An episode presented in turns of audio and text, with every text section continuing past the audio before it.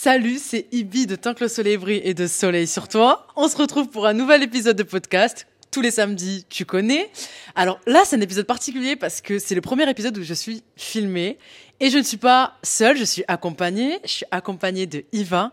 Iva, c'est une jeune fille qui est donc étudiante à Normal Sup. Elle fait des études, des études pardon, de philosophie. Oui, c'est ça. Et voilà, juste à côté. Et là, du coup, elle va nous parler d'un sujet, comme tu as pu le voir sur le titre, qui est euh, très particulier. Ce, sujet-là, c'est, euh, enfin, le thème, pardon, c'est la violence. Alors, au début, je t'avoue que même moi, au début, quand m'a proposé le thème, j'étais un peu en mode euh, dubitatif parce que je voyais pas trop à quoi ça pouvait faire référence. Mais comme c'était un thème qui lui plaît beaucoup et comment elle me l'a décrit, en fait, je me suis dit, ok, là, moi, je m'y connais pas. Et je suis sûre que la plupart des gens, ben, ils s'y connaissent pas non plus, en fait. Ça a l'air ultra intéressant. On va apprendre plein de nouvelles choses. Tu vas voir que ta façon de penser concernant le sujet de la violence, ça va grave te bouleverser. Et parfois même, parfois, ça peut être vécu comme de la violence parce que ça, ça contre tout ce que tu as appris euh, ben, dans ta jeunesse, en fait, et dans ta vie de façon générale. Du coup, c'est parti. Donc, dans un premier temps, je vais laisser Iva se présenter en quelques mots en soi, franchement. Merci. Donc, euh, moi, j'ai fait euh, une double licence droit philosophie. Mais euh, comme j'avais une appétence particulière pour la philosophie, ben, j'ai décidé de continuer dans cette voie. Et là, actuellement, je suis en première année à, à Normal Sup dans le département de philosophie. Donc, voilà. Ça te fait kiffer, du coup? C'est Oui, oui, intéressant c'est super intéressant. Ok, bon ben vous allez voir, c'est une personne qui est très passionnée par ce qu'elle fait. Franchement, euh, à l'écouter parler à chaque fois, j'apprends plein de choses. non mais vraiment, c'est trop cool parce que mais vraiment dans mon entourage, j'ai aucune personne qui a ce recul et ce point de vue en fait sur la manière dont t'abordes des choses, donc c'est trop cool. On rentre dans le vif du sujet. Alors, j'ai pas expliqué pourquoi ce sujet, même si tout le temps j'ai l'habitude de le faire, parce que comme je vous ai dit, c'est moi-même en fait c'est un thème qui de base ne me parlait pas, et je me suis dit, bah justement, c'est peut-être une raison de me lancer parce que je vais apprendre des choses. Donc la question, on la met de côté. Maintenant, euh, voilà, commence par nous définir un peu la, la, la violence. Qu'est-ce que, euh, voilà, qu'est-ce que c'est que la violence finalement? Donc, euh, petite euh, définition hein, introductive. Ouais. Déjà, la violence en latin, ça vient de violentia, qui veut dire abus de force. Mhm. Et euh, ça provient de violare, qui veut dire agir contre, enfreindre le respect dû à une personne. Donc la violence, c'est euh, quelque part un excès de force prêt à détruire autrui. C'est ça euh, de manière euh, technique. Un excès de force. Étymologiquement. Voilà. Après, la violence, on la rencontre dans tous les champs de la société. Mhm. Donc, C'est-à-dire, genre, il y a différents types, différents. Exa- Enfin, en fait, ce que je veux dire, c'est que on peut aborder la violence sous plusieurs prismes Ah, ok, d'accord, ok. ontologiques, euh, politiques, Mhm. euh, anthropologiques, etc. Donc, euh, Il y a différents aspects et c'est une notion qui est très large. C'est pas juste on prend une Exactement. définition comme on pourrait vous trouver dans oui, un voilà, dictionnaire Larousse lambda et s'attacher à se dire, bah, par exemple, typiquement, ce que tout le monde croit, la violence, c'est négatif. La violence, Exactement. c'est pas bien. La violence, faut faut bannir à fond parce Mhm. que voilà quoi. Oui, c'est- une, c'est une, la violence, c'est quelque chose qui est très rejeté, très discrédité Bah, par ouais. le sens commun. Mais, euh, enfin, aujourd'hui, je pense qu'on va pouvoir euh, explorer euh, d'autres pistes et voir quels sont finalement les, pas les bénéfices, mais Mhm. quelque part les, les, les avantages. Non, c'est pas ça que je C'est veux pas les avantages, mais c'est pas grave. Genre, c'est-à-dire, si tu dis pas avantage, ça serait plus. euh, Ah, je vois ce que tu veux dire. Dans le sens. euh, Les qualités sortir, j'ai envie de dire. En tout cas, moi, c'est comme ça que je le vois dans cet épisode. C'est Peut-être- sortir de la, de la, hum, comment dire, de ce qu'on nous a appris sur cette notion de violence, sur ce que ça signifie, sur ce que ça implique, Mhm. et de se dire, en fait, il n'y a pas que ça. Mm. En tout cas, moi, c'est comme ça que je le vois. Et c'est par rapport à comment tu m'en as déjà un peu parlé, c'est vraiment, en fait, de, de se dire, c'est beaucoup plus complexe que, ah, Bou, t'as été violent, Bou, elle a été violente, c'est négatif, faut le punir. Oui, Tu vois? En fait, c'est pas que ça. Il y a une compréhension qui. En fait, faut pas s'attarder à ce qu'on voit finalement et qu'il y a beaucoup plus derrière et que ça englobe. Ouais, beaucoup plus de choses et co- de- d'éléments qu'un simple fait, euh, tu vois, qui est banni parce que bon, je sens trop parler, mais bon, on le verra plus tard, mais voilà, qu'il y a d'autres angles de vue en fait. exactement. Je pense que peut-être qu'à la fin de la vidéo et du podcast, euh, les personnes euh, ne se diront pas ah la violence c'est quelque chose de bien, mais elles se diront ah peut-être que c'est pas si mal. C'est dans Mhm. ce sens-là. Ok. Voilà. Bah, du coup, le premier prisme euh, que tu voudrais aborder, ça serait lequel parmi euh, tant d'autres? Je pense que j'aimerais commencer par euh, la violence même de l'existence. Donc, on a plein de philosophes qui ont travaillé sur cette question et qui ont dit que lorsqu'on est, on est jeté dans l'être. Et c'est la première violence que l'on subit. Typiquement, Emmanuel Lévinas euh, le rappelle. Euh, Mhm. C'est qui Emmanuel du euh, c'est un philosophe. Ok, d'accord, très bien. Et euh, donc, la première violence qu'on subit, c'est celle d'être jeté dans l'être, donc dans l'existence. C'est-à-dire que c'est un, un phénomène qui est assez absurde quelque part. On arrive dans l'existence sans vraiment savoir pourquoi ni d'où. Enfin, on n'a pas vraiment de réponse à ces questions. Et c'est quelque chose qui peut être assez vertigineux pour nous quand on se pose des questions. Euh, ben, pourquoi on est là? Pourquoi la vie? Euh, on n'a pas choisi d'être ici. Donc euh, c'est quand même une violence d'atterrir bah, dans l'être. Dans le fait de naître, et alors qu'on n'a pas décidé de ça finalement, Exactement. juste ça, finalement, c'est déjà une forme de violence parce Oui. que bah, c'est pas un choix, quoi. Oui, c'est exactement ça. Et ça, du coup, c'est un premier sujet sur lequel. euh, Est-ce qu'il y a des points que tu voudrais aborder sur cette thématique-là? Est-ce qu'il y a Euh, des choses qui t'ont marqué ou que tu souhaiterais du coup transmettre? Déjà, peut-être euh, dire ce que c'est que bah, l'existence. Ouais. C'est bah, la réalité de tout ce qui est. C'est le fait qu'il y a de l'il-y-a. C'est un peu bizarre de dire quel- comme ça, mais c'est le fait qu'il y ait quelque chose plutôt que rien. L'existence, c'est ça. Oui, C'est- Ok, exactement. d'accord. Ok. C'est c'est ça. Et euh, donc, euh, l'existence, elle est assez anonyme et impersonnelle.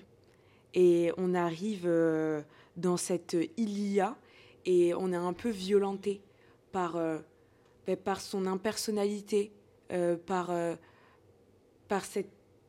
Je sais pas comment. En fait, c'est- difficile de d'expliquer ça, je trouve. Mais, euh, Non, mais je comprends, c'est de la philo, quoi. Je pense que vraiment. Enfin, il y a un exemple qui est donné. Euh, c'est l'image. euh, Il y a un exemple qui est donné, c'est l'image de l'enfant qui est dans le noir et qui entend en fait le murmure du silence.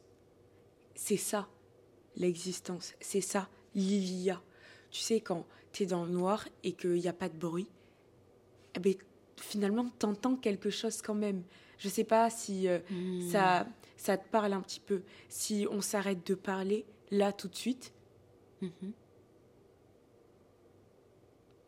tu sens qu'il y a quelque chose autour de toi. T'entends le murmure de quelque chose, le murmure du silence. C'est ça l'existence.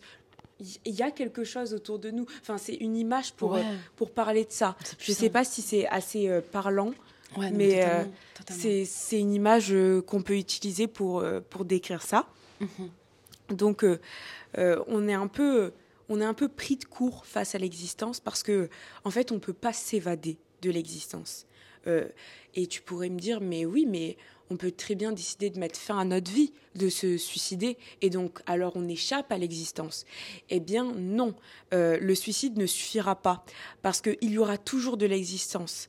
Euh, C'est-à-dire que euh, le suicide nu- nous reconduit au flux de l'existence. Même quand on se suicide, finalement, on ne quitte pas totalement l'existence, pas au sens où on est toujours à moitié en vie. C'est pas de ça dont il s'agit, mais c'est plutôt que c'est plutôt que celui qui se suicide, s'il le fait par euh, le désespoir qui est lié à l'idée qu'il y ait quelque chose plutôt que rien du tout, ben, il, ne sera pas satisfait de son suicide parce que ça ne répondra toujours pas à cette question. Et même si lui se suicide, eh ben, il y aura toujours quelque chose plutôt que rien. Donc en fait, c'est quelque chose de sans fin et même son suicide ne lui permet pas de s'évader. Il est reconduit dans l'existence. C'est c'est c'est un peu bah, c'est un peu triste pour la personne qui essaie de de s'échapper en fait. Donc euh, c'est euh, que dans ce flux euh, anonyme et impersonnel de l'existence, Mhm. euh, l'évasion n'est pas possible par la fin de la vie. Donc on est là. J'ai envie de dire. comment dire C'est pas une question qui c'est comment dire. C'est plus comme tu disais tout à l'heure, genre une question qui nous surplombe, sur laquelle on n'a absolument aucun pouvoir. et Exactement. qui restera. Donc, comment faire tout de même pour trouver sa place dans cette existence, pour, pour ne pas tomber dans une dépersonnalisation et se confondre avec cette, cette existence, eh pour ne pas se confondre avec elle, il faut prendre le dessus, imposer son rythme, son propre rythme à l'existence. Mm. Donc euh, là, euh, ça va passer par la fuite ou l'affirmation de soi. Donc, euh, qu'est-ce que tu entends par la fuite? Qu'est-ce que tu entends par l'affirmation de soi? Alors, quand l'existence bah, devient trop intense, qu'on a l'impression que nous ne sommes plus rien sauf de l'existence, bah, en fait, c'est comme si on était pris dans, un train, le, train de l'existence. Et là, on essaie en fait de. On essaie de, lutter euh, par des, mécanismes comme euh, la paresse, le mmh. sommeil, euh, le fait d'arriver en retard. tout ça, c'est des, choses qui montrent que eh ben, on essaie de, de, rompre avec le rythme euh, que l'existence impose. Et on pourrait dire oui, mais on n'est pas obligé de suivre ce rythme de l'existence. Mais quelque part, on a comme un contrat absurde avec l'existence où on se sent un peu obligé de suivre son rythme, même si euh, rien ne nous y contraint en, fait. Mais c'est juste que on, on, se sent obligé en fait de suivre ce train et euh, le problème, c'est que ce train, euh, ce rythme que l'existence nous impose, ben, c'est un rythme qui nous, qui nous fait du mal quelque part. Et des fois, on a envie de, de s'émanciper de ça. Euh, on, est, on, est un peu, on est un peu à la ramasse. Et donc, euh, quand, par exemple, on se réveille pas le matin pour aller en cours, c'est quelque chose qui montre que oh, on a envie de rompre on a envie de, s'évader, de, fuir ce rythme de l'existence qui est violent. Et donc, euh, toutes ces choses comme ça, la paresse, la fatigue, tout ça, c'est des manifestations de notre, fuite partielle, qui ne peut être que partielle. Parce que, ok, le sommeil, euh, on peut, on peut s'endormir, quitter l'existence, mais euh, on finira par se réveiller et on finira par continuer à suivre le rythme de l'existence. Ok, on arrive en retard, mais on arrive quand même. Donc on continue. Donc est-ce que donc en fait cette fuite comme euh, comme moyen de de, de de, se, ne pas se confondre totalement avec cette existence, instaurer une distance entre nous et l'existence, faire que nous ne soyons pas en nous-mêmes l'existence, ben, c'est quelque chose qui euh, n'est pas un moyen totalement efficace ce n'est que partiel. Donc, on va plus se tourner vers l'affirmation de soi. L'affirmation de soi, c'est avoir des projets, imposer son rythme à l'existence, ne pas se laisser malmener par ce train de l'existence. Et là, là, on a une évasion qui peut, euh, qui peut être, euh, qui peut être ben, plus épanouissante que, euh, que celle de la fuite. Et du coup, si je comprends bien, l'affirmation, ça va être, ça va, enfin, ça va de c'est tout l'inverse finalement de la fuite puisque la fuite c'est on s'endort, on procrastine, donc on est un peu dans le lazy person, genre vraiment on mhm. flemmardise à fond, alors que une personne qui va s'affirmer, c'est quelqu'un qui va dépenser de l'énergie, qui va vraiment, j'ai presque à dire, ben c'est comme quelqu'un qui, nagerait à contre-courant, quoi. C'est-à-dire qui va, qui va, euh, exactement. Tu vois, c'est c'est ça, c'est exactement. Euh, en fait, c'est euh, le comment on impose son rythme à l'existence en prenant le temps pour soi par exemple, en prenant du temps pour soi, en ayant des projets, en fait, on s'individualise pour se distinguer de l'existence, quelque part, pour ne pas euh, euh, se confondre, se dépersonnaliser, se confondre avec cette existence. Alors, euh, on, commence à, avoir des projets qui nous sont propres, à à, oui, à prendre le temps en fait de faire des choses, de construire des choses, d'imposer en fait, de, construire quelque chose dans cette existence pour, ne, pour justement ne pas se confondre totalement avec elle, pour pas se laisser aller dans son flux. Il faut reprendre possession de nous-mêmes, s'affirmer et s'affirmer, euh, euh, c'est quelque chose qui est un peu violent quelque part, parce que euh, ce n'est pas c'est pas parce qu'on va devoir s'affirmer qu'on va pouvoir être violent. Et, euh, et en fait, c'est peut-être bizarre dit comme ça. J'ai pas trop compris si tu veux expliquer. En fait, on s'affirme parce que euh, on veut, on, on veut pas tomber dans dans ce flux de l'existence, dans cet océan, on va dire, euh, on veut pas se noyer dedans, donc on va, on va chercher à s'affirmer. Mais en fait, pour Emmanuel Lévinas, l'affirmation de soi, la quête euh, euh, pour se faire une place au soleil euh, dans l'existence, dans la vie, quelque part, eh ben, elle est forcément violente. Elle passe forcément par la négation de l'autre. Donc, c'est Ah, un négation peu de négation de l'autre. Parce que du coup, moi, ce que je comprends de la négation de l'autre, juste comme ça à réfléchir, euh, ça serait plus euh, le rejet, euh, l'ignorance, Mhm. la non-acceptation. Bah, du coup, ça rejoint le rejet finalement. La non-considération de l'autre, en fait. Ah, voilà. On le nie. Tu Et- disparais. Exactement. Tu le fais en mode tu n'existes pas. tu nies l'autre et donc et donc tu peux le brutaliser en fait en le niant. Totalement. C'est voilà. Bah, tu donnes pas une place dans l'existence finalement. Mhm. Enfin, si Oui. je. Oui oui. J'ai compris peut-être un peu, je sais pas, Oui, mais. c'est ça. ok. Euh, Attends, du coup, là, je sais plus de quoi on parlait par rapport à quel sujet. Bah, en gros, euh, l'affirmation de soi, du coup, Ouais. pour euh, fuir cette existence anonyme, impersonnelle, enfin pas pour la fuir, mais plus pour éviter de se confondre avec elle. Et euh, donc euh, le moyen, ce serait de s'affirmer dans l'existence, de prendre du temps pour soi, en fait, d'imposer son rythme à l'existence, d'avoir un travail, d'avoir des projets, etc. C'est toutes ces toutes ces choses, ce sont des façons de, de s'individualiser, donc euh, de, de- oui, de s'individualiser pour ne pas se confondre. En fait, on s'individualise pour se distinguer de cette existence qui est anonyme et impersonnelle, pour faire sa place, pour trouver sa place en fait dans, dans cette existence, dans ce monde. Et en fait, le problème c'est que cette quête de l'ego qui cherche sa place à tout prix, euh, eh ben, elle peut être très violente pour les autres parce que elle implique de ne pas considérer ce qui se passe à côté. On ne regarde pas, on cherche notre place au soleil. Et euh, peut-être que chercher notre place au soleil, bah, c'est euh, évincer d'autres personnes, évincer les autres. Donc, euh, oui, on essaie de fuir une violence, mais on en crée une autre. On fuit la violence de l'existence impersonnelle dans laquelle on veut pas se confondre, ce train qui va à toute vitesse.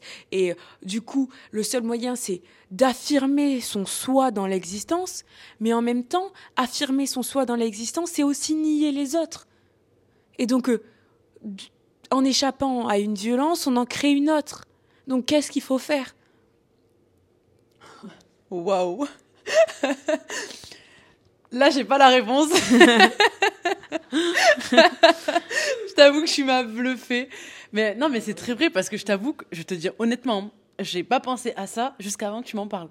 Genre, il m'a fallu 26 ans pour que je comprenne que trouver sa place, se battre pour sa place dans le soleil, ça tombe bien, c'est un podcast qui s'appelle Soleil sur toi, tu vois, dans la lumière, comme certaines disent, tu vois, j'aurais jamais pensé que ça déjà que c'était une forme de violence pour les autres, parce que on en avait un petit un peu parlé, mais tu me disais que aussi euh, il y avait ce côté en mode que ben, quand on est dans cette quête, bon, on met certaines personnes de côté. Ou En fait, on ne les regarde pas, on les Ouais. laisse sur le côté. voilà. Exactement, c'est, c'est, on s'intéresse à son soi, à comment nous on va pouvoir euh, euh, euh, ben, trouver notre place dans cette existence et se concentrer sur nous, c'est euh, avoir des œillères et ne pas regarder ceux qui seront sur le côté quelque part, ceux qu'on va laisser au bord de la route. Ou c'est, c'est soit les laisser sur le bord de la route, soit directement les évincer pour pouvoir faire notre, pour pouvoir trouver notre place au soleil. Donc euh, ça peut aussi passer par euh, ben, l'ignorance, donc l'ignorance de l'autre et la confrontation directe avec l'autre pour, pour euh, trouver notre place quelque part. Waouh. Non, mais c'est c'est réel. Mais c'est juste que tu vois, j'ai l'impression que. Alors, je pense que certains sont conscients de ça, dans le sens où tu sais très bien quand tu vas. Quand tu vises quelque chose, un objectif, tu sais très bien que, bon, il y a certaines personnes que. Je sais pas, elles ont pas. Elles des fois, ça se fait même naturellement, dans le sens où ben, vous avez plus pris des chemins de vie qui sont différents, et à force du temps, ben, vous vous parlez plus, ainsi de suite, tu vois. Mais j'avais jamais pensé que ça pouvait être vécu comme ça, même s'il y a des moments où c'est plus express que d'autres, où vraiment c'est là, tu vois, tu as une confrontation, tu dis ce que tu as à dire, des fois ça, ça, ça crache un peu, tu vois, mais comment dire, je, ne pensais pas qu'il y avait ce côté en mode, tu vois, en mode si tu te regardes de l'extérieur, parce que tu vois, quand tu es concentré sur toi, tu as tes raisons de pourquoi tu fais exactement ce que tu fais et tu le justifies et du coup, ça devient légitime. Mais c'est vrai que quand tu sors Mais c'est jamais légitime pour ceux qui sont évincés. Du coup. Voilà, c'est ça en fait. C'est quand tu sors de ta bulle et que tu te mets à la place de l'autre. Mais en même temps, on fait jamais pratiquement. C'est ça le, dilemme, c'est qu'il faut bien vivre pour soi quelque part. On peut pas tout le temps euh, regarder euh, sur le bas côté et s'occuper des autres. Il faut bien. En fait, Emmanuel Lévinas, dans cette pensée, parce que tout ça, c'est Emmanuel Lévinas, hein, je précise, euh, dans cette pensée, euh, il ne nie pas qu'il faut s'affirmer dans l'existence et trouver sa place. Il, sait que c'est une nécessité qu'on doit le faire pour combattre la première violence de cette existence anonyme et impersonnelle. Mais en même temps, il est, il veut pas que ça tourne en un refus de l'altérité, en un refus de l'autre. Euh, il veut au contraire qu'on soit complètement dévoué à l'autre. L'autre qu'il nomme le visage. Il veut que, que, que, que finalement on ne laisse personne sur le côté. Il veut qu'on fasse attention, qu'on soit interpellé par l'autre, que l'autre en fait alors que on est là dans notre quête pour euh, s'affirmer dans l'existence, que l'autre arrive finalement, que se mette entre, en travers de notre chemin et nous dise regarde ce que tu es en train de faire, regarde ce que tu es en train de faire. Est-ce que là, ce que tu fais, c'est pas en train de me nier quelque part? C'est ça que dit le visage de Emmanuel Lévinas. Il arrive et d'un coup il fait irruption dans notre vie il fait irruption dans notre vie, il crée une fracture en nous et il nous amène vers un ailleurs, un ailleurs où euh, ben, on prend en considération le reste, où on oublie en fait euh, notre le but qu'on s'était fixé, le, chemin qu'on devait suivre et tout. Et, et ce visage en fait, il est là comme un rappel à l'ordre. Il, il arrive et il intervient pour nous dire qu'est-ce que tu es en train de faire? Est-ce que ce que tu fais, c'est pas en train de nier les autres Est-ce que t'es pas en train de me nier? En fait, le visage, il interpelle par sa vulnérabilité, son infinie vulnérabilité. Et si on prend cet appel à l'ordre du visage, eh bien, on peut être tourmenté infiniment et, finalement se sentir redevable envers le, le visage, comme si on devait en prendre soin, mais sans exiger la contrepartie envers ce visage. C'est-à-dire que on va on va, on va, on va être interpellé par lui. Il va nous détourner quelque part de notre, de notre quête euh, assez égoïste, et euh, il va nous dire regarde-moi quelque part, même si euh, le visage, on ne, on ne le voit pas quelque part chez Lévinas. On ne voit pas distinctement les traits du visage. De... C'est quelque chose d'assez, d'assez flou. C'est comme un fouillis de signes. C'est, c'est ce qu'il dit. C'est un, c'est un fouillis de signes. C'est pas une personne précise dont tu pourrais voir euh, les yeux, euh, la couleur des cheveux, etc. C'est, c'est, c'est un fouillis de signes. C'est quelque chose d'assez abstrait en même temps. Mais c'est aussi très concret au sens où ce visage nous détourne de notre quête euh, de notre quête pour trouver notre place, de notre quête qui fait du mal quelque part, qui est violente avec les autres. Et, euh, et euh, en fait, si on prend son appel, l'appel à l'ordre du visage au sérieux, alors on peut vraiment se détourner de nous-mêmes, se détourner de nous-mêmes et, se tourner complètement vers les autres. On peut, on peut, bah, il y a un exemple, celui de de Anne Dufourmentel, qui était euh, psychanalyste, je crois, euh, et philosophe aussi. Fin. Et, euh, et en fait, ben, un jour, elle a vu deux garçons se noyer dans la Seine. Et donc, elle menait le, son petit train-train, elle était là, elle marchait, enfin, elle menait sa vie, quoi. Et puis d'un coup, elle voit ces deux garçons qui sont en train de se noyer dans la Seine. Donc tu vois, ces personnes, c'est un peu des gens là qui viennent faire irruption dans sa vie. Et elle se sent infiniment redevable quelque part. Elle est interpellée par leur vulnérabilité et elle se dit qu'elle va aller les sauver. Donc elle se détourne de ce qu'elle était en train de faire, de son train-train, de, son vie, de, sa, de sa vie quotidienne. Elle s'en détourne et elle se dit, là, il faut que j'aille aider l'autre. Et donc elle saute pour les, pour les, pour, euh, pour les sauver. Elle les sauve, mais elle, elle meurt. Donc ça, c'est l'exemple parfait de la personne qui menait sa vie dans sa bulle et euh, d'un coup, euh, le visage fait éruption. Et, euh, et, et, elle se détourne d'elle-même, elle se détourne de son soi, elle ne pense plus à elle, elle est dévouée là aux autres. Et en fait, c'est ça, c'est que quand le visage fait irruption, on se sent, on se sent responsable de lui, on se sent euh, pas redevable. Je pense que j'ai utilisé le mot tout à l'heure, mais c'est plus qu'on se sent responsable de lui, au sens où on veut, on veut lui apporter ce dont il a besoin mais le visage ne dit jamais ce dont il a besoin. Et donc, ça peut être très, très frustrant et c'est assez violent parce que c'est comme si tout ce qu'on pouvait faire eh ben, ne, ne pouvait jamais suffire. Il ne dit pas ce dont il a besoin et donc on fait, on fait, on fait et sans jamais savoir où il faudrait s'arrêter. Et on se sent, on se sent en fait, on se sent responsable de lui sans sans, euh, sans en exiger la réciproque. C'est-à-dire qu'on se dévoue à lui complètement sans attendre de lui qu'il fasse la même chose pour nous. Parce que attendre de quelqu'un qui se dévoue totalement corps et âme pour nous, eh bien, ce serait complètement immoral. Donc en fait, l'éthique de Lévinas, elle ne marche que dans un sens, que dans, elle est adressée qu'au sujet, qu'au sujet qui, euh, qui est entouré des autres. Enfin, c'est, euh, on ne peut pas demander à l'autre de se préoccuper de nous. C'est nous qui, qui, qui ressentons le devoir de s'occuper de l'autre, de, de, de, de, s'occuper de lui parce qu'il est vulnérable et parce qu'il est dans un état de précarité. Et en fait, cette irruption, elle a lieu, mais euh, on peut ne pas répondre aussi à l'appel du visage. Anne Dufourmentel, elle aurait pu euh, ne pas sauter dans la Seine pour aller sauver ces deux garçons. Là, euh, enfin, elle a donné sa vie pour eux. C'est à ce point qu'on se dévoue au visage. C'est à ce point qu'on se dévoue à l'autre dans cette éthique.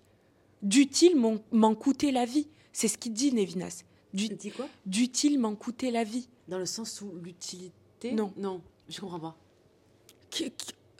C'est-à-dire que, enfin, tu, tu, es responsable de lui. Ouais. Mais dût-il t'en coûter la vie?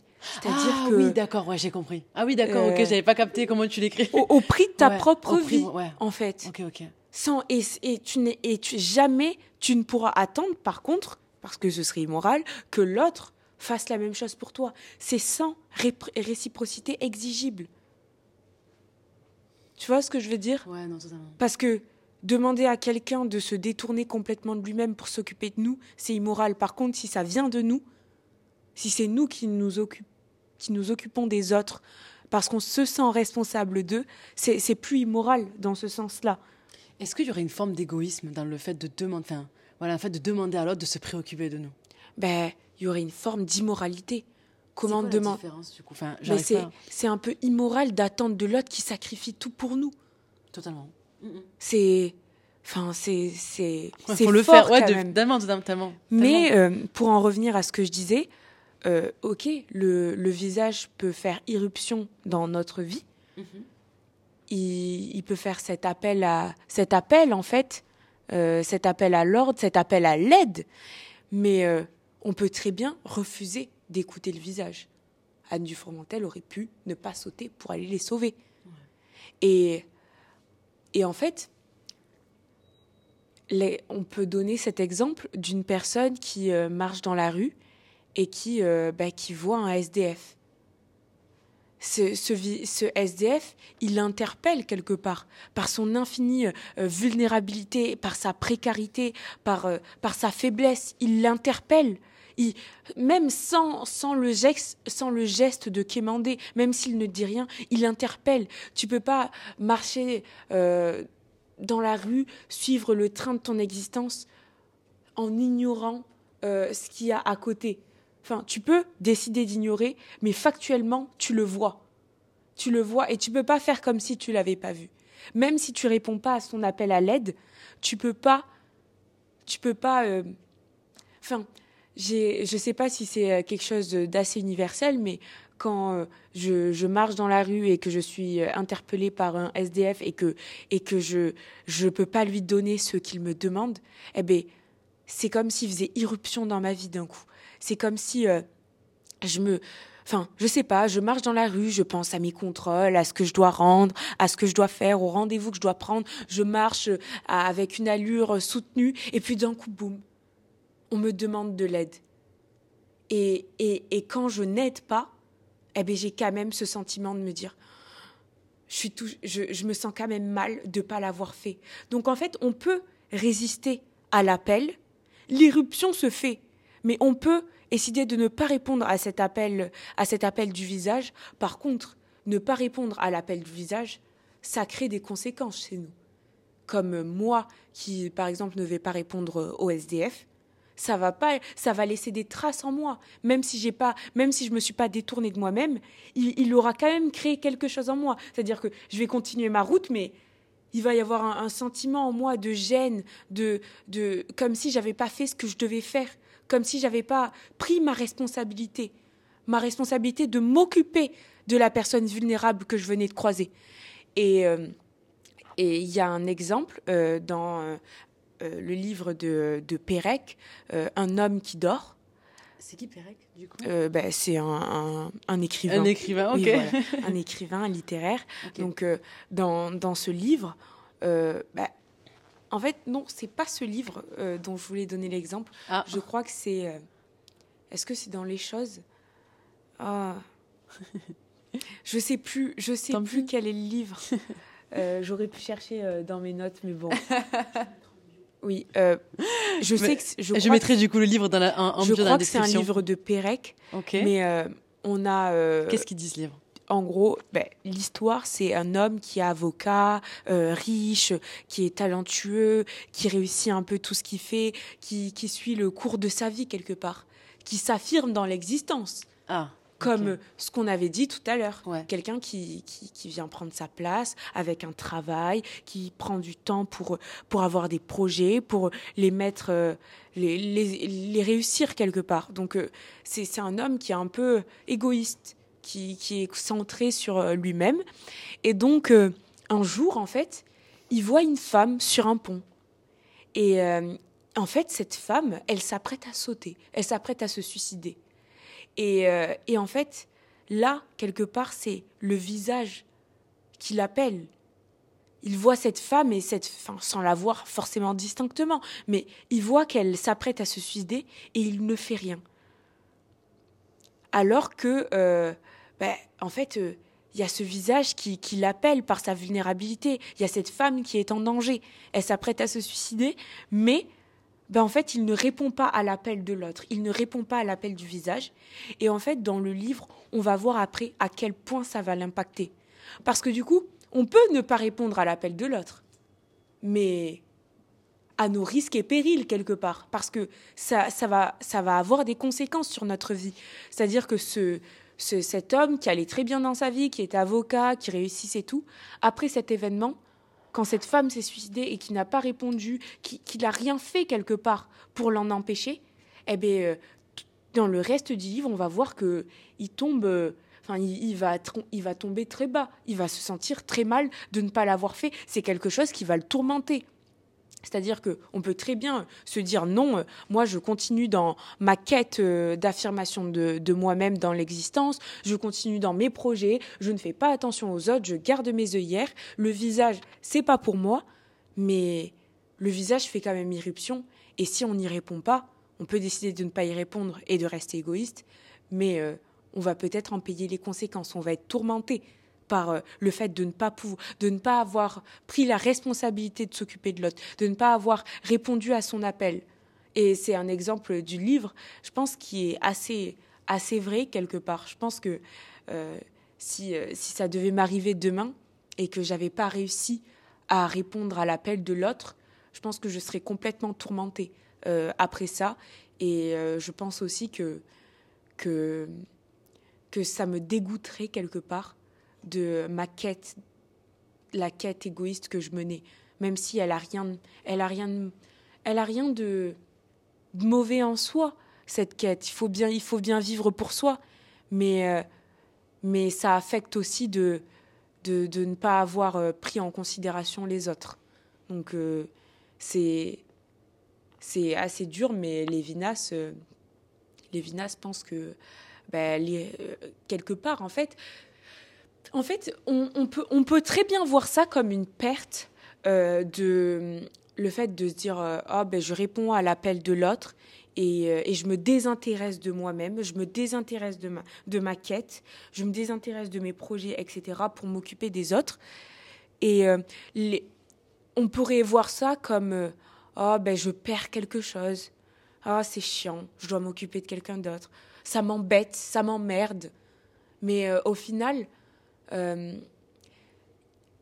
fait, il euh, y a aussi quelque chose de positif dans le fait de se désintéresser de soi-même, c'est que quand on est euh, trop sur soi, sur sa quête, dans le fait de d'essayer de, s'affirmer, de réussir et tout, eh bien en fait on est oppressé aussi par euh, l'exigence qu'on se pose à nous-mêmes de, de, réussir et tout. Ouais, et ce tellement. qui est bien dans le visage, Tellement. ce qui est bien, c'est que ben, il nous désintéresse de nous-mêmes. Et donc on ressort, on ressent une sorte d'apaisement, on est allégé d'un coup. Je suis allégé de moi-même parce que c'est bon, je ne suis plus mon l'objet de l'objet principal de mes préoccupations. C'est bon. C'est comme si on m'enlevait un poids, le poids de le poids de d'avoir euh, de devoir m'affirmer, de, de, de, de, mener mes projets à bien, etc. Le, le, visage vient m'interrompre et il m'emmène vers un ailleurs, un ailleurs où je ne suis plus la préoccupation principale.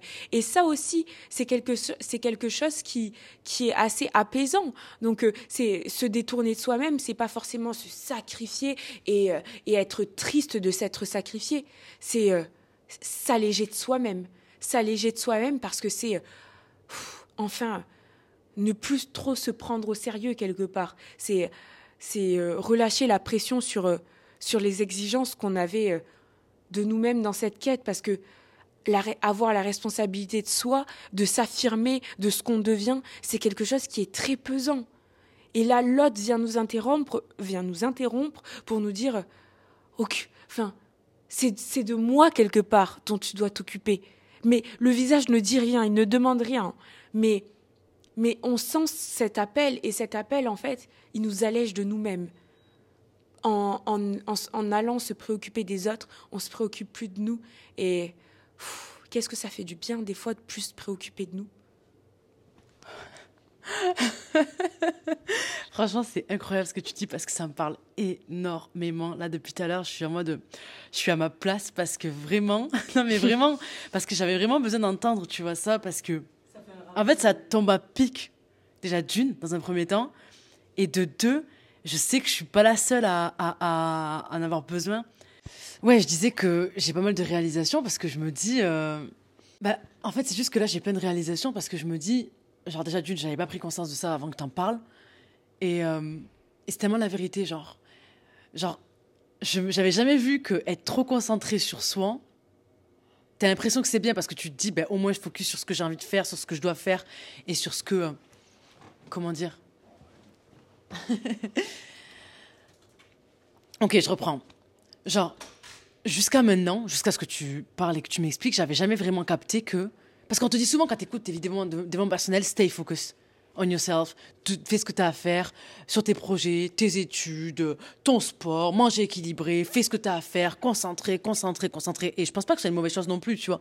Mais c'est vrai que quand tu t'essaies de tendre vers ça, ben, au bout d'un moment, même si c'est bien ce que tu fais, même si c'est bien ce que tu fais, et que tu sais que c'est la bonne chose à faire, et que.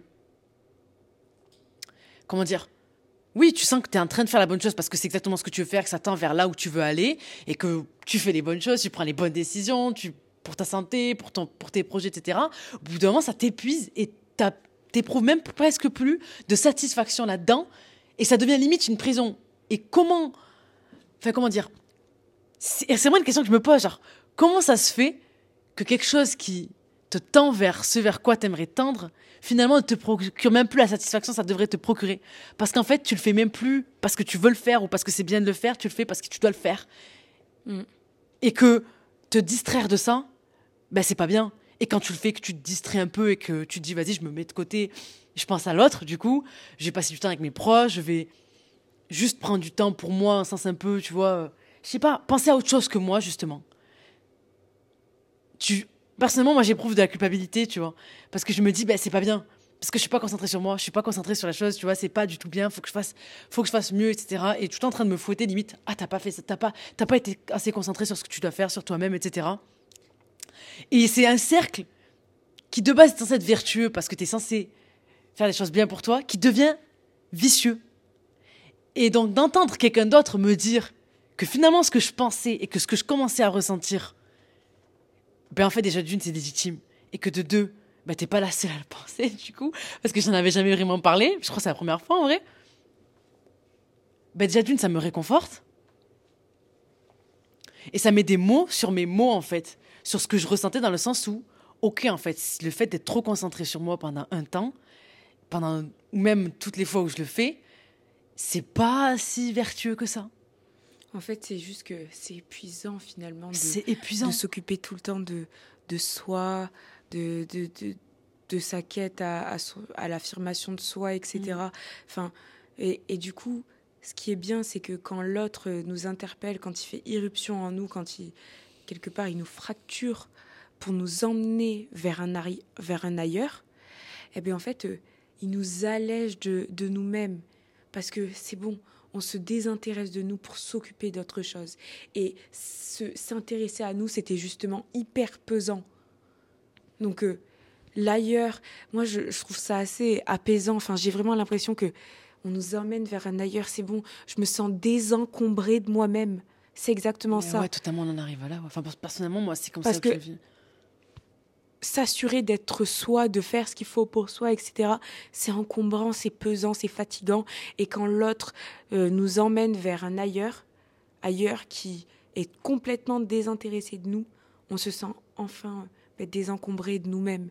Et du coup, euh, il y a quelque chose de bon, enfin, il y a quelque chose de positif dans le fait de se détourner de soi, dans le fait de ne plus se préoccuper que de soi, dans le fait d'être réceptif à ce qui se passe autour, d'être réceptif au visage, même si euh, le visage, encore une fois, c'est c'est pas quelque chose qu'on voit. Enfin, c'est c'est très très difficile quand tu vois le visage, tu vois pas la couleur de ses yeux, tu vois pas ses cheveux. C'est c'est le visage, c'est un fouillis de signes. Et le visage t'appelle et c'est violent parce que le visage, en réalité, il est aussi violent que nous quand euh, on, on- on- décide de, mener notre quête d'affirmation dans l'existence. Parce que il arrive, le visage, et il te met face à toi-même. Il te dit Regarde ce que tu es en train de faire, est-ce que c'est pas violent? Il, il, te, il te détourne de toi-même quelque part. Et c'est violent, cet appel. Cet appel, il, il, il est percutant. Il te, le visage te fracture. Il te fracture pour, pour t'emmener vers un ailleurs. Et, et, et, le, c'est le visage, c'est pas, il est ok, il est vulnérable, mais euh, il est violent parce que il vient d'un coup et il t'arrête. C'est, c'est, soudain, c'est, c'est, brutal comme irruption. C'est une irruption, c'est, brutal. C'est, euh, on parle même de, d'une prise d'otage. On est pris en otage par le visage. C'est, c'est, c'est cette éthique, elle est violente. Un peu comme l'exemple que tu parlais tout à l'heure hein, avec le SDF, dont on- tu vois. Et avant, je voulais rebondir sur un point que tu as abordé. J'ai pas eu, enfin, j'ai pas eu l'occasion, tu vois, de revenir dessus. Mais tu sais, quand tu disais les conséquences de de, de pas répondre à l'appel, t'as pas vraiment, enfin, tu l'as évoqué, tu l'as abordé. Et moi, j'aimerais vraiment que tu insistes là-dessus parce que je sais pas, ça m'intéresse en fait, genre. C'est quoi les conséquences quand, euh, quand on répond pas à l'appel du Moi, visage je, de moi je pense que les conséquences sont assez différentes pour tout le monde. Mais, enfin, je pense qu'il est difficile d'échapper à la culpabilité et au tourment. On, on peut, on peut vite être euh, infiniment tourmenté de ne pas avoir répondu à, à, à ce visage qui était vulnérable et qui nous montrait sa précarité, sa précarité en fait. Euh, euh, L'avocat dont je parlais, qui regarde la femme sauter du pont, sans l'en avoir empêché, qui la regarde se suicider, euh, il sera plus jamais le même après ça. Ok, il n'a pas répondu, ça veut dire que on peut très bien vivre, continuer à vivre notre vie. Ça veut dire que c'est pas une obligation. C'est-à-dire que le visage arrive, il nous interpelle, mais on peut décider de ne pas répondre à cet appel. Mais quand on n'y répond pas, les conséquences, bah, c'est les tourments en fait que ça va procurer en nous, que, ça, va, que ça va engendrer chez nous. Peut-être qu'il va se repasser la scène des dizaines et des dizaines et des dizaines de fois. J'aurais dû, j'aurais, j'aurais pu. Et le fait de ne pas l'avoir fait, fin, c'est, ça va être pesant après. C'est, c'est culpabilisant de, de, ne pas répondre à l'appel du visage. C'est culpabilisant de ne pas répondre au SDF qui, qui t'interpelle. Ok, tu, tu pars, tu reprends le cours de ta vie, tu continues de marcher, mais il a créé quelque chose en toi et tu peux pas nier qu'il a laissé quelque chose en toi. Tu vois ce que je veux dire? Mmh. Ouais, non, totalement. Ouais. Il y a un autre euh, point de vue sur lequel euh, on, pourrait justement aborder à nouveau sur la violence. Je te laisse du coup euh, l'aborder. oui, la théorie du désir mimétique chez, chez Girard. Ouais. Donc, en fait, cette théorie, elle explique que le désir, il est euh, mimétique mhm. et que la, la, violence, en fait, elle naît de ce désir mimétique ou désir de rivalité. En gros, euh, les, les, objets qu'on désire, ils ne sont pas prédéterminés. Euh, on peut notre désir pour les choses, il peut se porter sur n'importe quoi, mais en réalité, on ne désire jamais au hasard. En fait, on désire ce que les personnes euh, que nous admirons désirent. Et donc en fait, c'est une théorie qui est euh, le désir mimétique, il est triangulaire. En fait, il y a le sujet, donc euh, une personne lambda, le médiateur et l'objet. Et en fait, ce qui se passe, c'est que le, le médiateur est en concurrence, enfin, le sujet est en concurrence avec le médiateur pour le même objet. Mais euh, ils désirent tous les deux le même objet. C'est dans ce sens. Mhm. Mais pourquoi c'est triangulaire? Pourquoi il y a ce lien entre le médiateur et le, euh, le sujet? Parce qu'en fait, le, on se rend compte que, enfin, Girard se rend compte mhm. que ce que désire le sujet, c'est pas tant ce que le médiateur désire, c'est être le médiateur. En fait, on ne désire pas tant les objets que les personnes qu'on admire désirent que ces personnes elles-mêmes. C'est plus que. En fait. Attends, dans le sens où en gros, on désire plus être la personne que l'objet que, cette personne veut. Exactement. C'est qu'on désire la même chose, mais finalement, moi par exemple, je vais. Imaginons, ok, pour te donner un exemple. Il y a moi, il y a une personne que je trouve admirable, ok, et elle et moi, on désire la même chose mais tu désires ce qu'elle désire parce que tu la trouves admirable. Déjà, il y a, un peu de ça. C'est-à-dire que nos désirs, ce, qu'on désire, c'est pas, c'est pas au hasard. Ça, enfin, ça tombe pas du ciel. On désire ce que, on désire souvent ce que les personnes que nous admirons désirent. c'est pour ça que c'est mimé. C'est pour ça que il y, a une, connexion. Il y a une connexion. Et en plus de ça, en plus de désirer ce qu'elle désire, on finit par ne pas tant désirer l'objet qu'elle désire, mais plus être elle. Mais plus désirer être cette personne et ce médiateur, désirer être le médiateur. Je vais donner un exemple mhm. euh, que ben, euh, Girard lui-même donne parce que pour faire sa théorie, il se fonde sur euh, de la littérature. Et donc, il y a le livre L'éternel mari de Dostoïevski.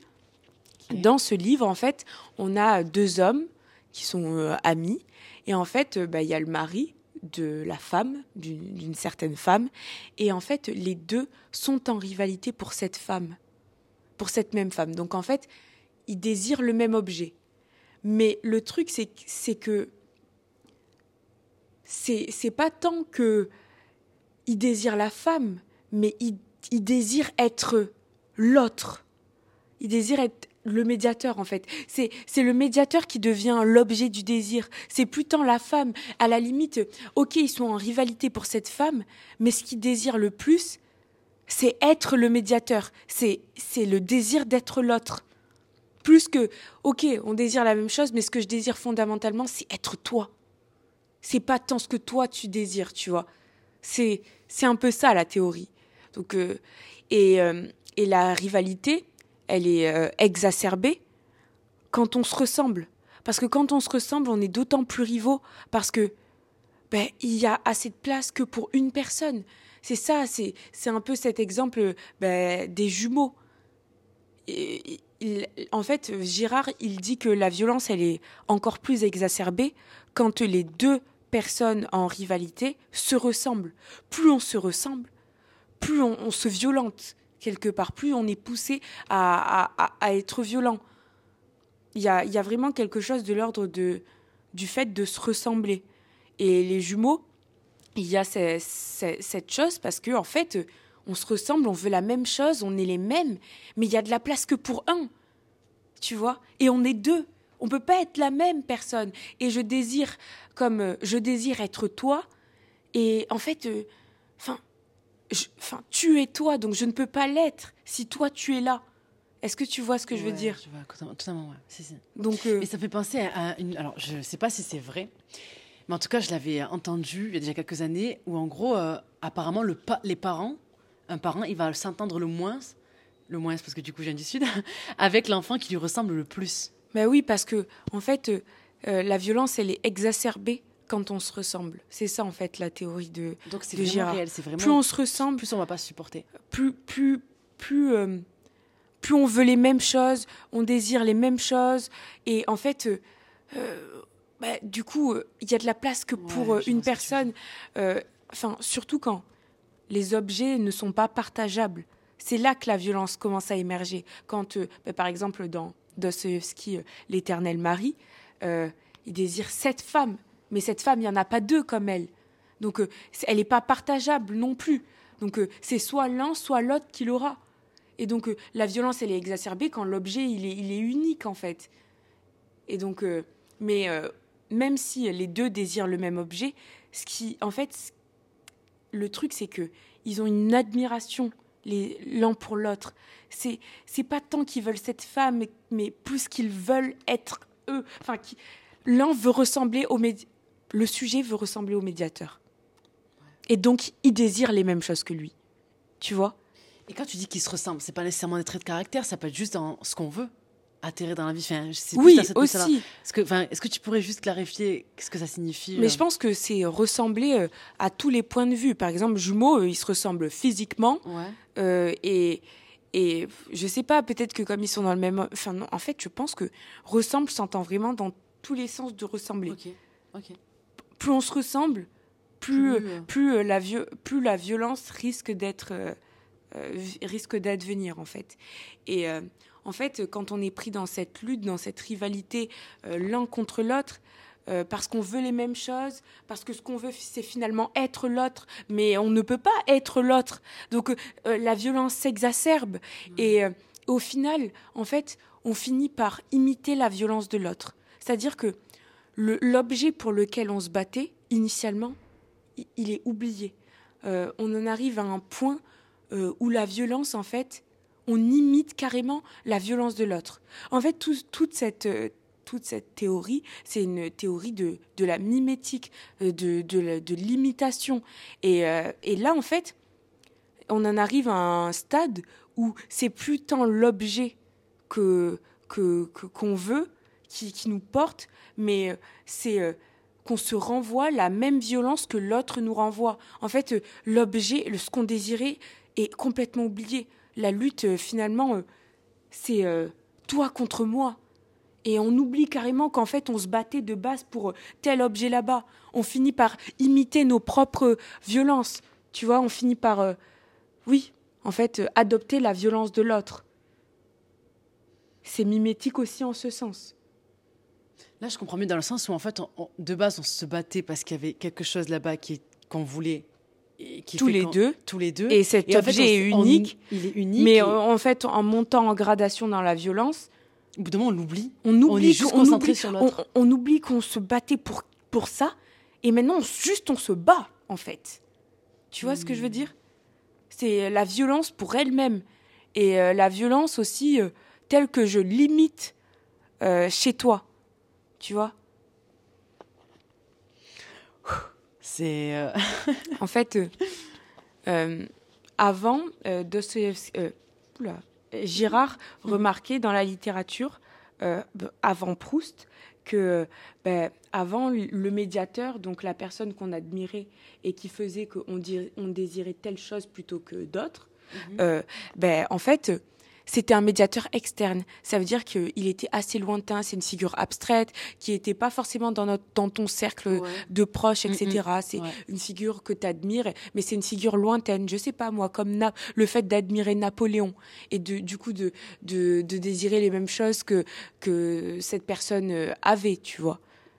Et euh, il se rend compte qu'à un moment, on passe à une médiation qui est interne et plus externe, au sens où le médiateur, donc la personne qu'on admire et euh, euh, dont on veut désirer les mêmes choses qu'elle, eh ben, elle se retrouve dans notre cercle d'amis enfin dans notre cercle de proches, dans notre cercle intime, comme avec l'éternel mari de Dostoïevski, c'est deux amis.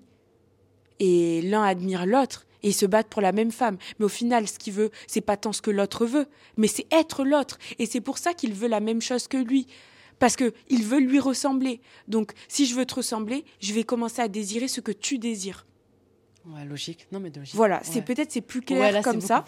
Et donc euh, là, on se rend compte que la médiation, elle est interne parce que le médiateur, ben, c'est quelqu'un de ton cercle proche. Là, on parle de, de quelqu'un qui est proche de, ben, de ta femme, de toi. C'est plus une figure lointaine et abstraite. Et et le fait que cette personne ne soit pas un médiateur externe, donc que ce soit pas une figure lointaine, abstraite, un peu comme euh, Napoléon euh, ou une star, ou une star exactement. Eh ben, le fait que cette fois-ci le médiateur, donc euh, celui qui est admiré, il se est envié en fait. C'est de l'envie, ouais, voilà, c'est ça. Et se retrouve dans ton cercle proche, eh ben, ça exacerbe encore plus la violence.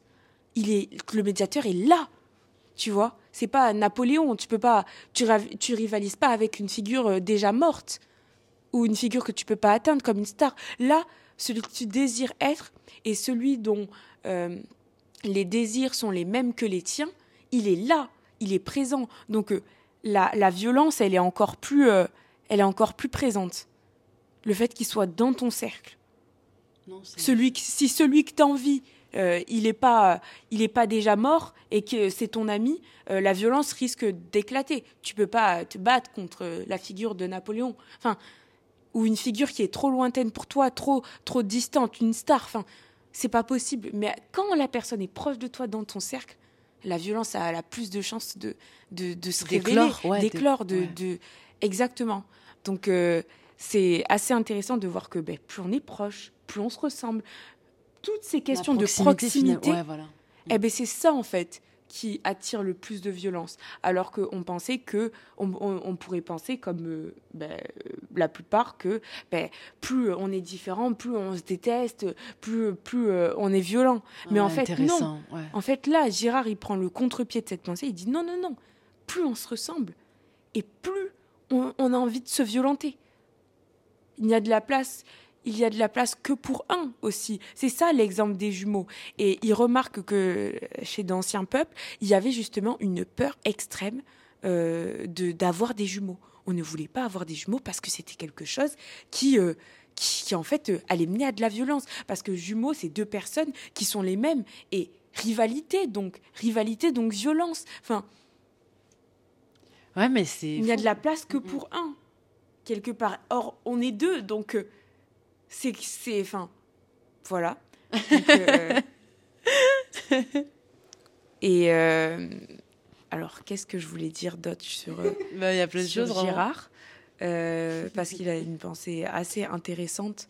Donc donc oui il y a cette théorie du désir mimétique Girard, il pense aussi que la violence, c'est quelque chose de rationnel pense pas du tout que la violence est une irrationalité. Ah ouais, tu m'en avais parlé, c'est trop intéressant ça. Euh, qui, euh, qui qui a pas beaucoup de sens ou quoi. Il pense au contraire que c'est hyper rationnel au sens où on a toujours des raisons d'être violent. On a toujours des raisons, qu'elles soient plus ou moins grandes, etc. Mais on en a toujours. Et donc, euh,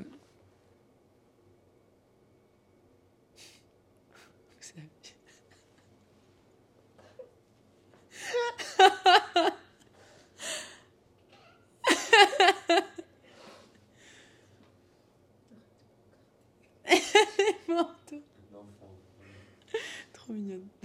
T'inquiète, tu peux recommencer. Euh, je sais plus. Là, il y a un petit moment euh, de rigolade.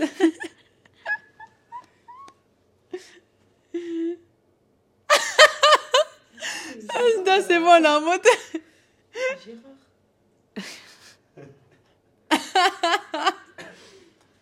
Euh, oui, du coup. C'est bon. 1, 2, 3, 4. Tu recommences à penser sur Gérard depuis le début, du coup.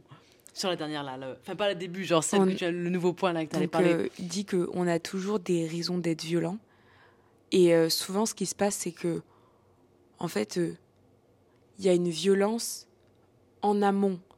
Donc, euh, ce que je veux dire par là, c'est que celui qui est violent a toujours été déjà violenté au- avant.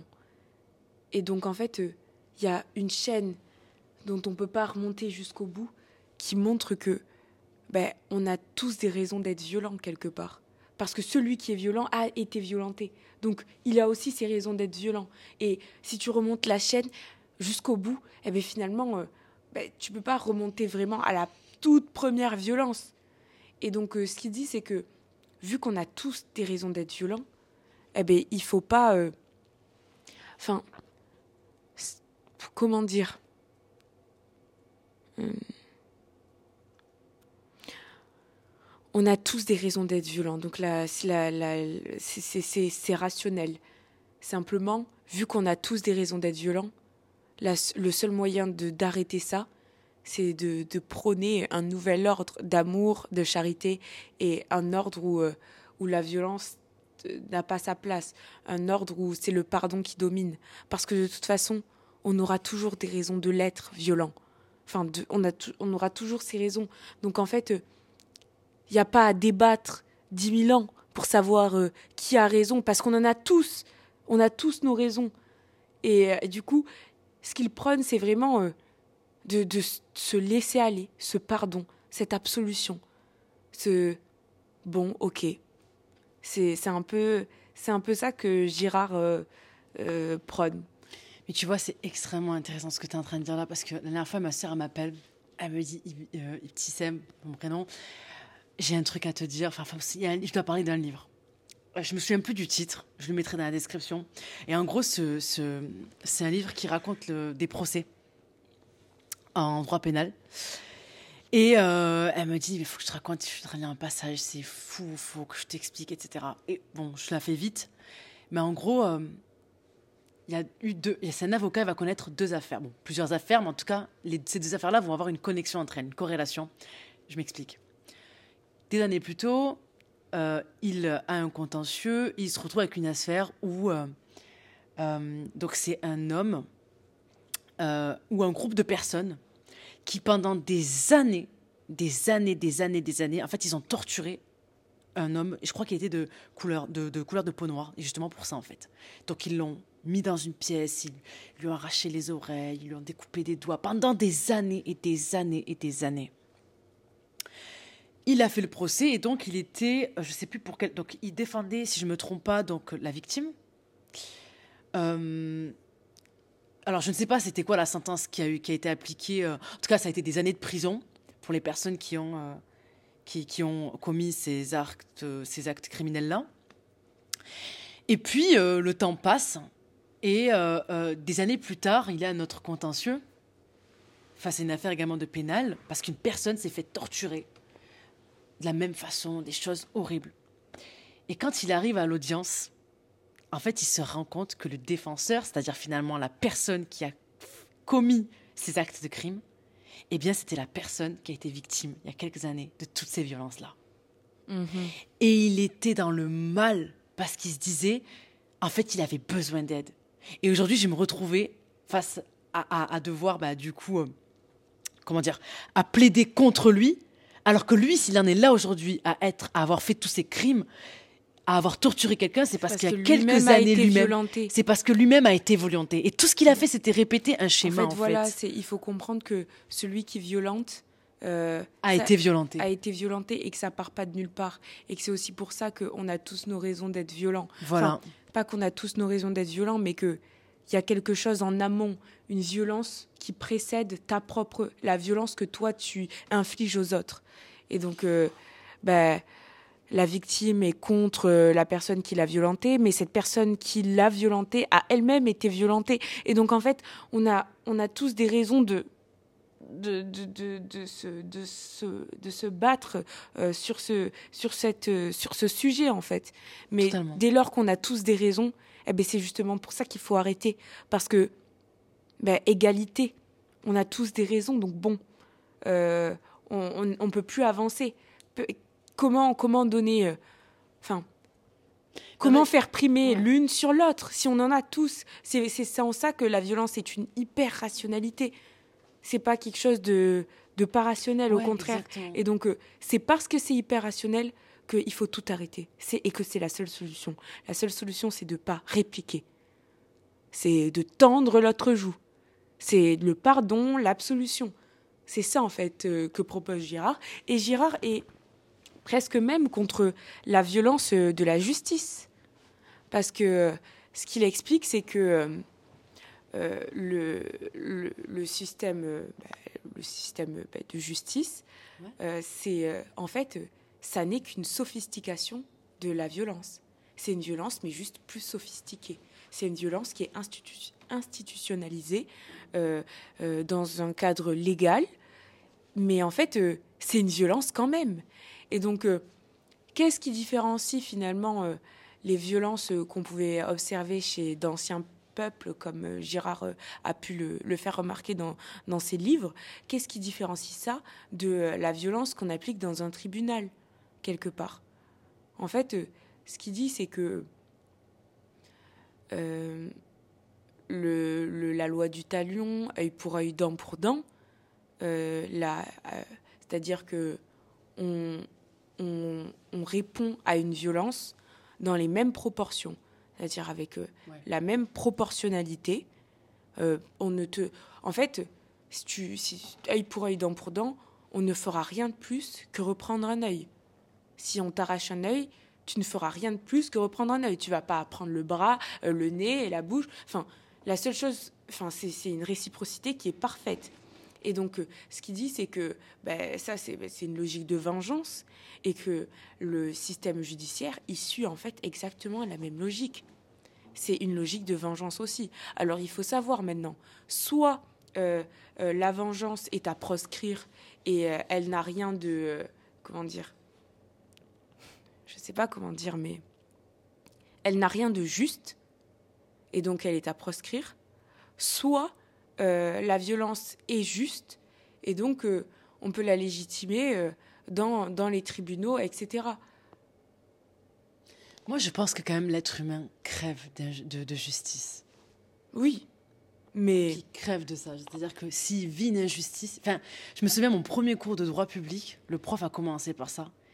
L'homme et l'être humain, dans le sens l'être humain, l'homme avec un grand H, l'homme et la femme peuvent tout supporter, je reprends ces mots, sauf une chose, l'injustice. C'est vraiment... Et je pense que c'est vrai, parce que quand on vit une injustice, ça touche tu vois, même si des fois, c'est pas toi qui viens la justice, on voit la personne, on se dit, tiens, si c'était moi, et ça touche quelque chose au fond de nous. Tu vois, c'est pas juste un cœur brisé, c'est vraiment en mode. On est en colère. On est en colère et on est prêt à tout casser, quoi. Et justement, quand tu dis ça touche quelque chose en nous, c'est exactement la question de.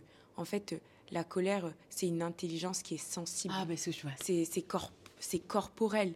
C'est pas. Le corps pense. Exactement, le corps pense, le corps réagit avant même que, avant même qu'on se mette euh, en marche euh, là-haut, quoi. Et donc, euh, enfin, c'est exactement ça. Aristote, il, a il appelait la, la, colère douceur.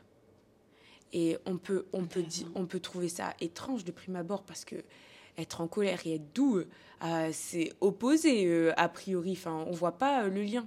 Mais en fait, c'est peut-être parce que pour euh, pouvoir euh, euh, répondre à une injustice, à une offense qui nous a été faite, il faut déjà être doux, c'est-à-dire sensible à ce qui nous a été fait. Et donc la colère est complètement en lien avec ça. Enfin, pour pouvoir se mettre en colère, il faut être sensible à l'offense qui nous a été faite.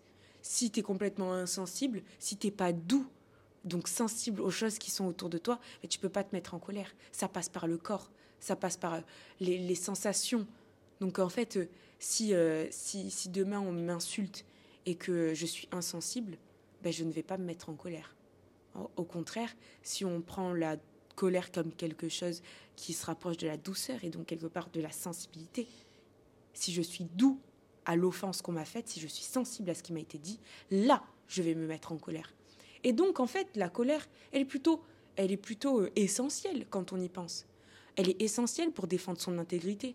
Il faut être doux à l'offense pour pouvoir euh, la restaurer, pour pouvoir restaurer l'intégrité. Il, faut être, il faut être sensible à l'injustice, justement, pour pouvoir ensuite réparer l'injustice. Si tu n'es pas, si pas sensible aux injustices, ben, tu peux pas les réparer parce que tu vas pas avoir euh, cette, cette, euh, ce truc qui monte en toi et qui te dit non mais là c'est pas possible, il faut que je fasse quelque chose. Cette colère qui monte en toi. Et donc euh, justement la colère chez Anna Arendt, c'est un peu un bon sens quelque part. C'est comprendre que c'est la capacité à, à juger, c'est la capacité à comprendre que on a été atteint dans notre intégrité et que il faut restaurer ça en fait. C'est c'est pour ça aussi que ben, Deleuze dit les hommes pensent rarement et plutôt sous le coup d'un choc que dans l'élan d'un goût. Parce que, en fait, la colère, c'est quelque chose qui guide la raison, premièrement, qui peut guider la raison, mais en plus, qui peut réveiller la raison pour ben, l'éveiller au, justement aux prérogatives qu'elle est censée défendre, à, ses droits, à, ce qu'elle est censée défendre dans, son, dans, son dans l'intégrité de, de l'individu, en fait. Et donc, euh, c'est très intéressant de se dire qu'en fait, la colère, c'est, c'est justement un instrument qui nous aide à, à, ne pas. Euh, à, se protéger, à protéger son intégrité. Parce que je peux avoir une, compréhension théorique de certains concepts, comme euh, euh, la justice, la notion d'équité, la notion d'égalité, mais sans sentir à un moment donné qu'il faut que je les défende pour moi-même. Tu peux très bien savoir ce que c'est la justice sans sentir que tes droits ont été bafoués et que là, il faut que tu réagisses. Et là intervient la colère. C'est là qu'elle intervient. C'est elle fait le lien entre les catégories théoriques que tu connais, la justice, l'égalité et tout, et les cas particuliers auxquels tu es confronté ben là, dans cette situation, ah, je dois défendre mes droits, je le sens au fond de moi. Donc en fait, ta compréhension théorique de, de, de la légalité, de la justice, de, de tes droits humains, elle sert à rien sans quelque chose qui t'anime au fond pour les défendre. Donc euh, se mettre en colère, c'est pas forcément euh, le signe d'une irrationalité ou quoi. C'est justement éveiller ta capacité à juger, éveiller ta capacité à comprendre que là, tes droits ont été atteints et qu'il faut que tu fasses quelque chose pour, pour les défendre. C'est l'idée qu'il faut savoir appliquer euh, des notions générales à des, des cas particuliers. C'est ça, c'est très kantien. Et Anna Arendt justement reprend cette analyse euh, kantienne euh, et euh, en fait euh, l'étend au domaine politique. Euh, elle parle de la période des du totalitarisme, de la Seconde Guerre mondiale. elle se dit, bah, ces gens-là connaissaient les notions générales de justice, d'égalité, etc., d'équité, d'intégrité, tout, toutes ces choses-là, les droits humains. Mais ils n'ont pas su juger qu'il fallait les défendre à ce moment-là. Donc en fait, la, la, colère, c'est un peu cette capacité à, à, à, juger que dans cette situation, euh, il faut faire preuve de bon sens. C'est un peu un bon sens. Je ne sais pas trop comment l'expliquer, mais, c'est euh, c'est ce qui c'est ce qui éveille ta raison. Ah là, mes droits ont été atteints, je le sens dans mon corps, et, et donc je vais les défendre. Mais juste savoir euh, théoriquement qu'il y a de l'égalité, de la justice et tout, c'est pas ça qui t'aide véritablement à défendre tes droits quand ils sont en péril. C'est ce que tu ressens. C'est quand ça monte. Finalement, ce qui se passe dans le corps, en oui. fait. Parce que le corps pense. Le corps pense, mais ça c'est une phrase qui m'a beaucoup marqué. Et puis euh, il y a aussi un élément, c'est que des fois on décrédibilise une personne qui. Euh... Bah, tu en avais parlé, on en avait parlé, bon, pas dans le podcast, mais en tout cas on avait déjà évoqué ce point. Tu sais, décrédibiliser une personne parce qu'elle monte en colère, parce qu'elle a ce discours en ayant, en parlant justement avec le corps qui pense, mhm.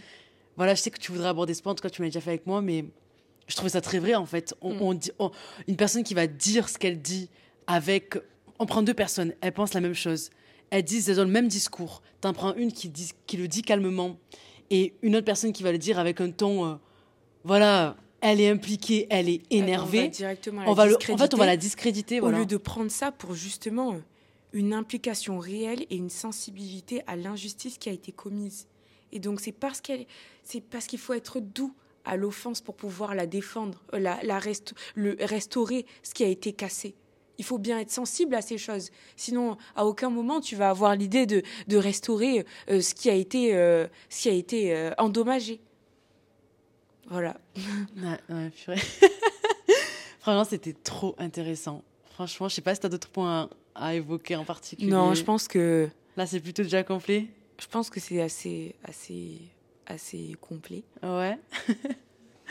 bon, bah écoute, déjà, je te remercie d'avoir accepté de faire cet épisode de podcast parce qu'il était très intéressant. Ça m'a fait plaisir.